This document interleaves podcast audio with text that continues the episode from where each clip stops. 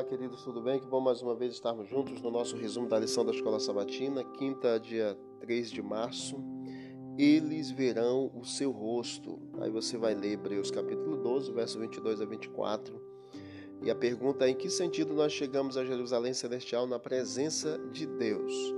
Aí a lição nos dá aí uma resposta é, opcional, que é que nós nos achegamos ao Senhor e chegamos pela fé por meio de Jesus Cristo. É, Argumenta-se que os crentes chegaram ao Monte Sião, a Jerusalém Celestial, por meio da fé.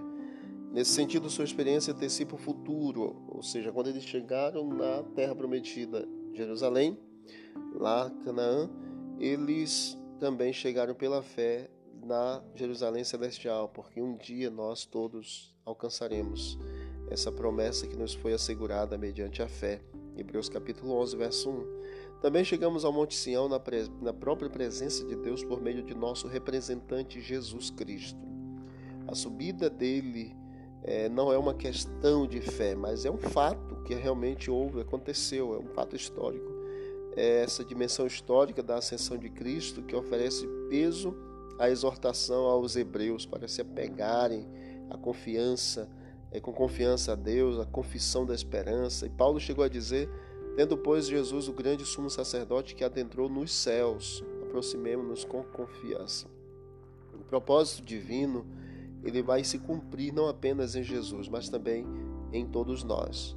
Dissemos que a ascensão cumpriu a tipologia das primeiras duas peregrinações anuais lá de Israel, que era, eram sete festas as primeiras, que era a Páscoa e, a, e o Pentecostes, já se cumpriram.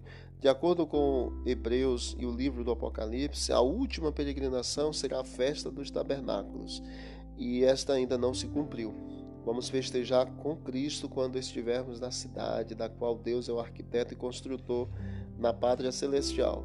Nós não iremos construir tabernáculos como eles construíam no deserto. O tabernáculo de Deus, ele vai descer do céu e viveremos com ele para todo sempre. Amém? Então já, fiz, já cumprimos as duas partes iniciais, Páscoa e Pentecostes. Momento da peregrinação já começamos e cumprimos essas duas.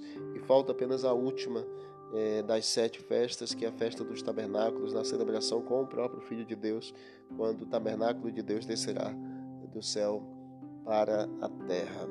Que Deus abençoe a todos nós, nos preparemos para esse acontecimento histórico e magnífico em nome de Jesus. Vamos orar.